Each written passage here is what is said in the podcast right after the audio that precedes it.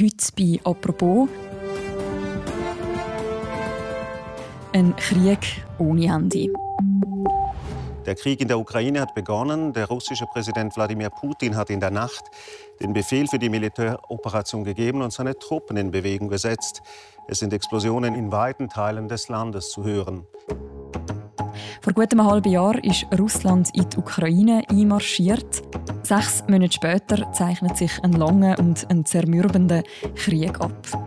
Die Frontlinie des Krieges hat sich zuletzt kaum verändert. Beide Seiten liefern sich einen kräftezehrenden Stellungskrieg, der noch lange anhalten kann. Heute machen wir im Podcast «Apropos» vom Tagesanzeiger und von der Redaktion Tamedia ein Update zu der Lage in der Ukraine. Was könnte in nächster Zukunft passieren? Wie hat sich die Strategie von Wladimir Putin verändert? Und was hat die neueste Episode rund um die Ermordung von einer russischen intellektuellen Tochter für den Krieg zu bedeuten? Antworten auf diese Fragen gibt es heute von der Zita Affentranger. Sie ist Osteuropa-Expertin und Auslandredaktorin bei Tamedia. Hallo Zita. Hallo Miriam.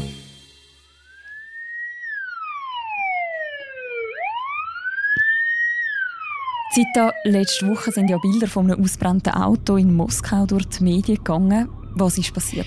Ja, in einem äh, noblen Vorort von Moskau, also dort, wo die Reichen und Mächtigen wohnen, hat es einen Autobombenanschlag gegeben. Jemand hat das Auto von der Daria Dugina gesprengt und sie ist umgekommen bei dem Attentat. Die 29-Jährige, die hat vorher bei russischen Propagandasender geschafft als Journalistin, mhm. ist dann oft als Kommentatorin auftreten, vor allem im Zusammenhang mit dem Krieg in der Ukraine. Sie ist eine glühende Anhängerin von dem Angriffskrieg und sie ist eine russische Nationalistin. Für den Westen hat sie äh, gar nichts übrig gehabt, außer mhm. Verachtung. Mhm. Sie hat gerne über äh, die liberale Diktatur geredet im Westen und Russland ist für sie eine Insel von der Freiheit gewesen. Und das Gedankengut, das kommt ja bei ihr nicht ganz von ungefähr. Sie ist ja nicht nur Journalistin, sondern auch Tochter von jemandem, der in Russland äh, berühmt, berüchtigt ist. Genau, sie ist Tochter von Alexander Dugin und äh, man nimmt auch an, dass eigentlich nicht sie hätte soll das Ziel sein von dem Attentat, sondern eben er. Der Alexander Dugin ist ein nationalistischer Ideologe, ein grossrussischer Ideologe.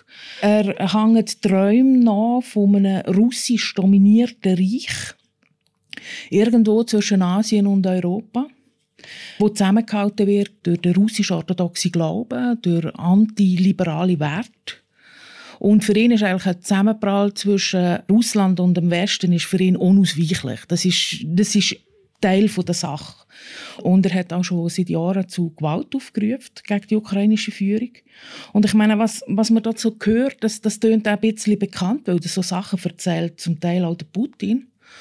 Und darum sagen viele, quasi, er sei der Einflüsterer oder der Ideologe äh, vom Präsidenten. Aber das stimmt eben nicht ganz, weil der Dugin hat wie an dem quasi ideologischen Teppich mitgeknüpft, auf dem sich jetzt das Regime bewegt. Aber er hat den Putin natürlich zum Teil scharf kritisiert weil er eben in seinen Augen viel zu wenig äh, die Ideologie umgesetzt hat und äh, zu wenig scharf vertreten hat. Und dem Putin ist das natürlich auf eine Art auch ein bisschen zu passen gekommen, weil er hat dann die extremen Positionen, die haben ihn selber quasi im Vergleich zum Dugin als regelrecht gemässigt stehen mhm. Also der Bombenanschlag der hat sich gegen jemanden gerichtet, der für der Krieg einsteht. Was weiß man denn, wer hinter dem Anschlag steckt? Da gibt es verschiedene Versionen, ganz viele. Gehen wir mal durch. der russische Geheimdienst, die sagen, das ist der ukrainische Geheimdienst gewesen. und sie beschuldigen auch konkret eine Ukrainerin, die inzwischen nach Estland ausgereist ist. Und damit ist der Fall für den russischen Geheimdienst nach zwei Tagen schon gelöst gewesen, was an sich schon ziemlich verdächtig ist, weil bei früheren Attentaten, zum Beispiel auf Oppositionelle, hat der russische Geheimdienst nicht zwei, drei Tage gebraucht, um das Verbrechen aufzuklären, sondern zwei, drei, vier Jahre, bis ein Täter eruiert worden ist und die Auftraggeber sind immer im Dunkeln geblieben. Und wie immer bei solchen Attentaten, wenn der russische Geheimdienst sagt, die und die ist es dann kommt immer die Theorie, dass es genau umgekehrt ist. Mhm. Nämlich, dass es der russische Geheimdienst selber war, wo der Dugin hat aus dem Weg räumen weil er zu mächtig geworden sei, zu extrem, weil er Putin gefährlich geworden sei. Oder, das ist die andere These, wo derzeit intensiv diskutiert wird in Russland, dass man mit dem Attentat wie wollen, die Stimmung schaffen um die bereits sehr äh, extreme Repressionen noch weiter auszubauen und das Land wirklich in Richtung von einer Terrorherrschaft eigentlich zu führen, bei der dann Zehntausende vielleicht verhaftet würden. Die, die an dieser Diskussion beteiligt sind, die berufen sich auf ein Beispiel aus der Sowjetunion. Im Jahr 1934 ist dort der Sergei Kirov ermordet worden. Das ist ein höherer Parteifunktionär gewesen. und sein Tod ist dann eben vom Stalin als Vorwand genommen worden für Massenverhaftungen, Säuberungen, öffentliche Schauprozesse und so weiter.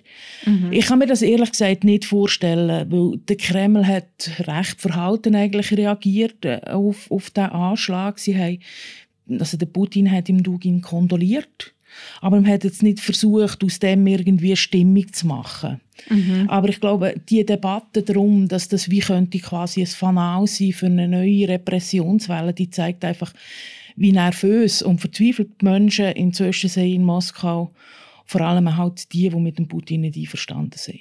Mhm. Auf die können wir nachher auch gerade noch zu sprechen. Es gibt ja aber quasi noch eine dritte Erklärung für den Anschlag.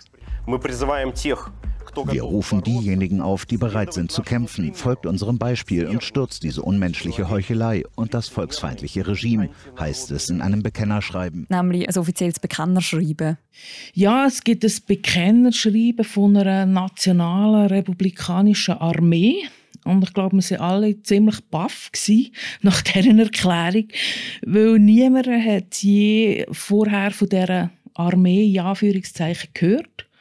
Und zwar auch wirklich ausgewiesene internationale Sicherheitsexperten, russische Oppositionelle, russische Journalisten. Niemand hat die auf dem Radar gehabt. Äh, auffällig ist, dass eigentlich in Russland selber wird die Version nicht so ausführlich diskutiert wie bei uns, weil für viele Kreml-Kritiker ist einfach klar, dass es der Geheimdienst war. Ich glaube, Fakt ist, dass man nicht wirklich weiß, was hinter der Partisanenarmee steht. Also im Sinne von, ob es die überhaupt gibt. Im Sinne von einer schlagkräftigen Truppe.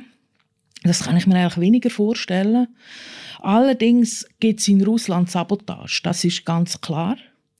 Das ist keine Frage. Und vor allem eines der Hauptziele ist eigentlich die Bahn. Es gibt viele Angriffe auf Züge also ganz viele Berichte von entgleisten Zügen. Die Zahl der entgleisten Züge ist doppelt so hoch wie, wie noch vor einem Jahr.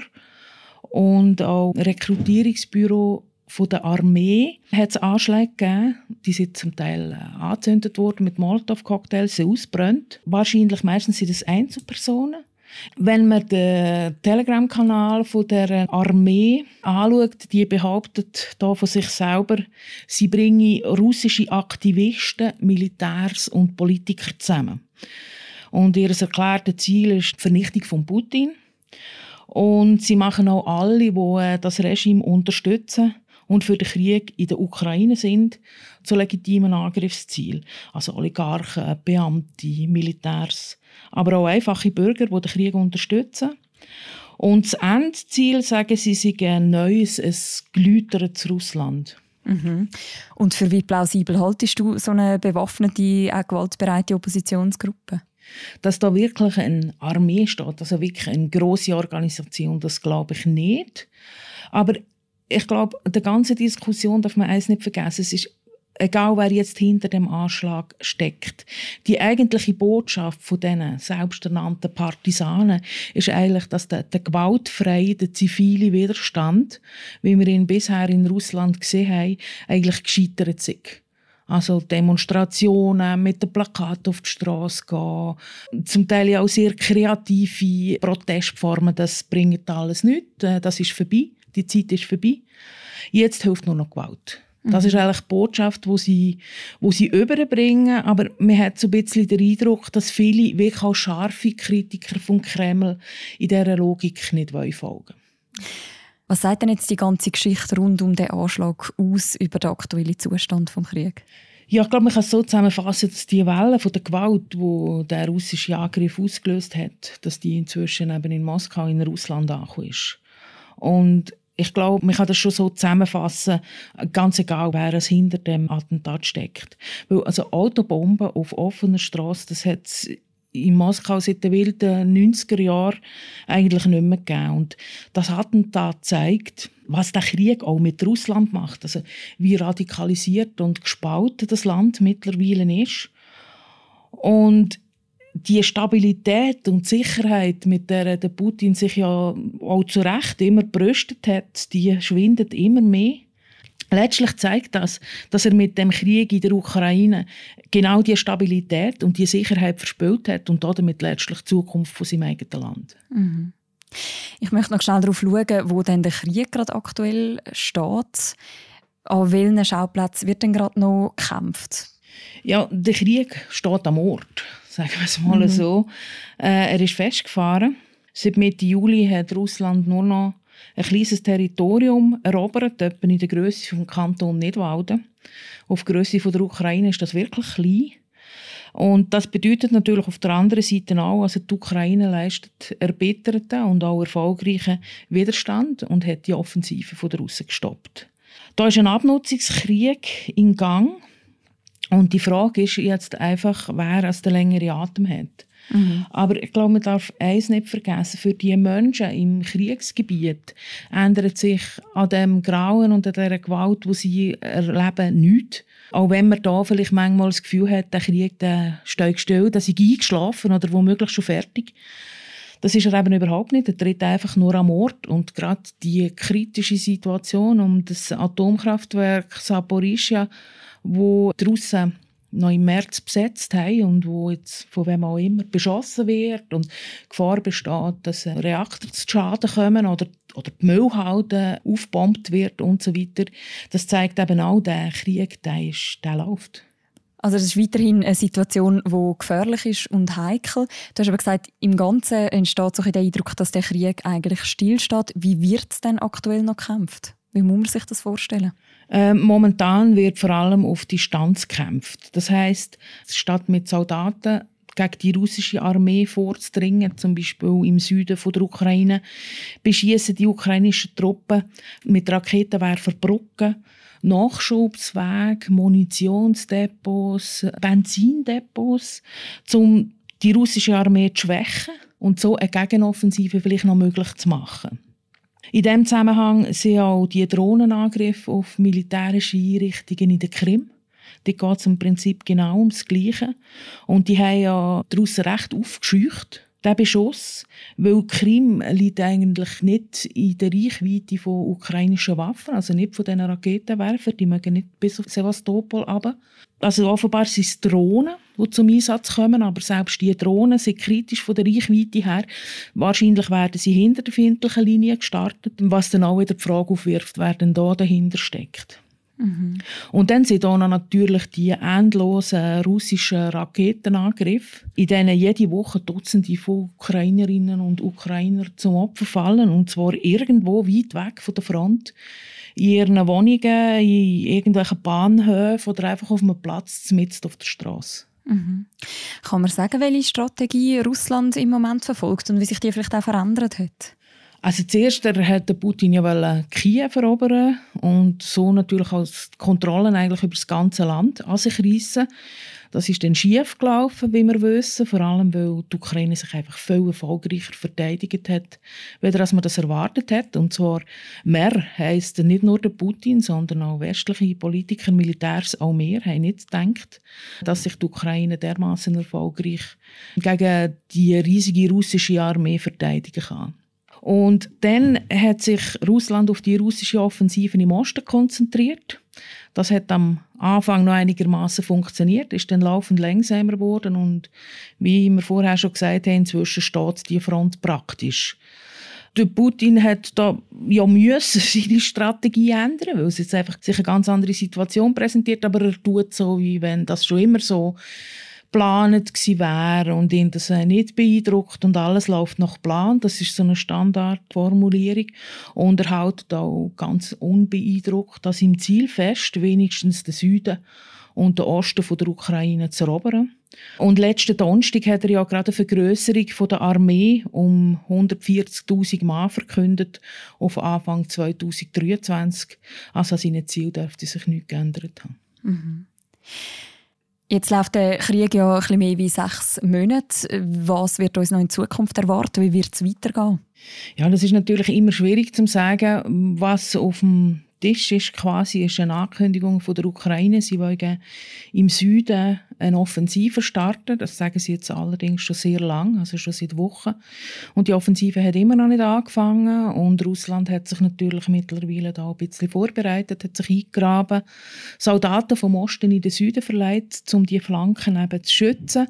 Und der Punkt ist halt, eine Offensive im Sinne von Zurückerobern von Land, es braucht sehr viel mehr Kräfte weder sich zu verteidigen. Und darum ist das auch ein bisschen eine Augenprobe für die ukrainische Armee, wo man wird sehen, ist sie wirklich in der Lage, Russland letztendlich etwas entgegenzubringen oder kann sie einfach nur, in Anführungszeichen, also wirklich in dicken Anführungszeichen, quasi die Offensive stören, verlangsamen und wie im Moment zum Stoppen bringen. Mhm. Russland, wie gesagt, wird wahrscheinlich an seinen Zielen festhalten. Und ich glaube, das Problem, der Patt, wo wir im Moment haben, ist genau das Problem. Wir haben vielleicht das Gefühl, beide Seiten kommen nicht zum Ziel, aber sie haben eben das Gefühl, die andere Seite kann jetzt auch nicht gewinnen. Also im Sinne von, der Patt führt da dazu, dass jede Seite das Gefühl hat, es ist jetzt nicht der richtige Moment zum Verhandeln. Wir können auf dem Schlachtfeld noch etwas rausholen. Und so wird der Krieg noch sehr, sehr lang weitergehen, befürchte ich. Danke vielmals, Zita, für die Einordnungen. Bitte sehr, gern geschehen. Das war es, die heutige Folge vom Podcast «Apropos» vom Tagesanzeiger und von der Redaktion Tamedia. Ihr findet im Episodenbeschreib zu deren Episode auch noch verschiedene Artikel verlinkt zu der aktuellen Lage im Ukraine-Krieg. Und wenn euch der Podcast gefällt, dann abonniert uns doch gerne in eurer bevorzugten Podcast-App. Ihr könnt uns dort auch sehr gerne einen Kommentar oder natürlich auch eine Bewertung hinterlassen. Und die nächste Folge von uns, die hören ihr morgen wieder. Bis dann, macht's gut. Ciao miteinander.